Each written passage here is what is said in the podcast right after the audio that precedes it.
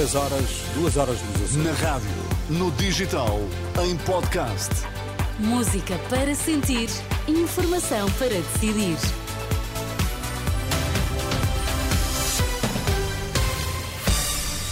Notícias na Renascença destaques a esta hora.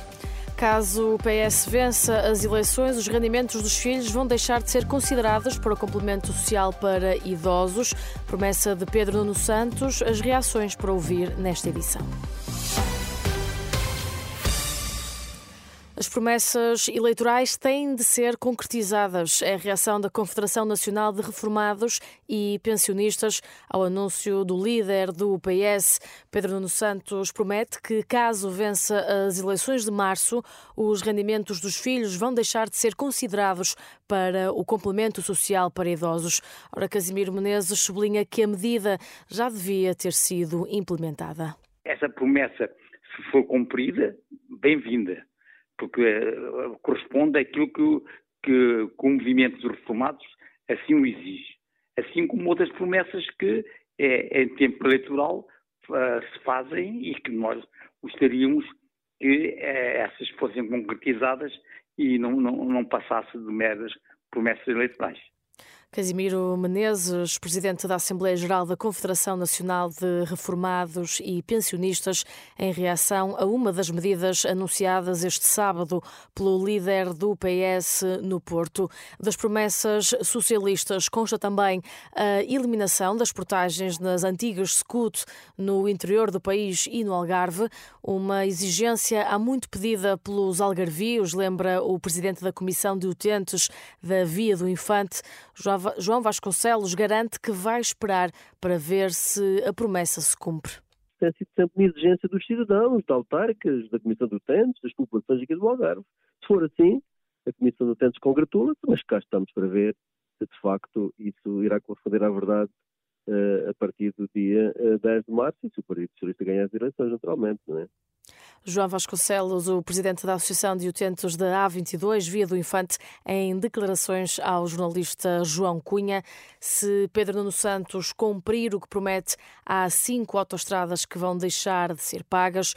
Uma promessa já feita em 2015 por António Costa, que nunca chegou a ser cumprida. É preciso que os partidos, os partidos e os políticos falem a verdade para ser restaurada a confiança dos portugueses. Quem o diz é Rita Sacramento Monteiro, do Portal de Opinião e Debate dos Jesuítas.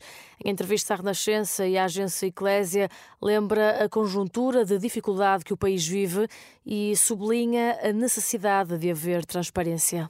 A primeira coisa que eu diria que é essencial é que os partidos uh, e os políticos falem a verdade.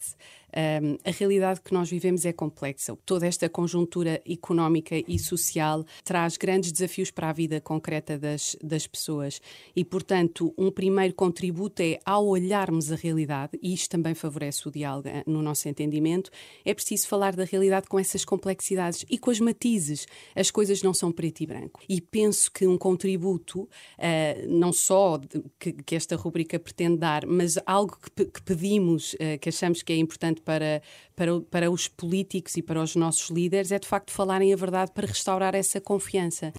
Rita Sacramento Monteiro, do Conselho Editorial do Ponto SJ, um portal de opinião e debate dos jesuítas em Portugal, é entrevistada desta semana da Renascença e da agência Eclésia. O Sporting de Braga conquistou o terceiro troféu da Taça da Liga. Os minhotos sagram-se assim os campeões de inverno depois de levarem a melhor nos penaltis frente ao Estoril. No final do encontro, o treinador do Braga, Artur Jorge, não escondeu a satisfação por contribuir para a história do clube. Pela satisfação de conquistar um troféu, um título, de levar mais um troféu para o Sporting Braga, é para mim muito, muito gratificante. Estou extremamente contente por poder contribuir para aquilo que é a história do Sporting Braga.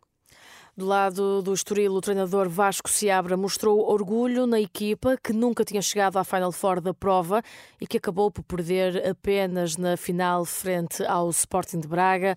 Os minhotos conquistam assim o terceiro troféu da Taça da Liga.